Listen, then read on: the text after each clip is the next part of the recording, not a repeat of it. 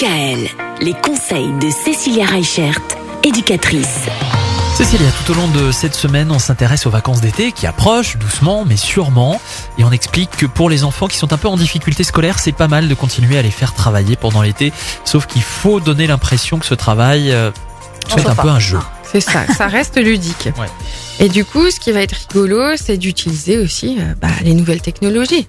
Alors, je ne dis pas qu'il faut les laisser des heures et des heures devant les écrans, mais aujourd'hui, on a la chance d'avoir des formats de livres qu'on qu'on peut trouver en format Kindle ou ce genre de choses.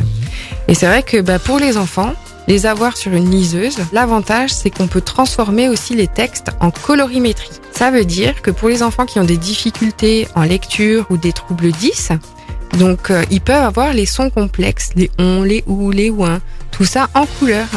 Et du coup, ça va permettre à l'enfant d'avoir une lecture qui va être plus facile et plus fluide grâce à la nouvelle technologie. Donc en fait, on peut l'avoir sur tablette, on peut l'avoir sur PC, et pour l'enfant, ça va être plus facile parce que les mots vont être plus espacés, les interlignes vont être aussi plus importants, et du coup, ben, l'enfant va pouvoir prendre plus de plaisir parce que c'est plus simple à lire.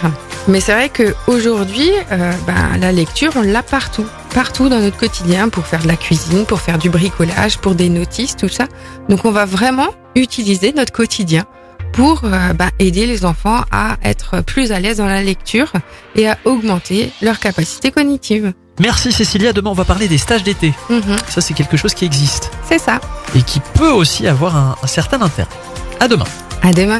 Retrouvez l'ensemble des conseils de DKL sur notre site internet et l'ensemble des plateformes de podcast.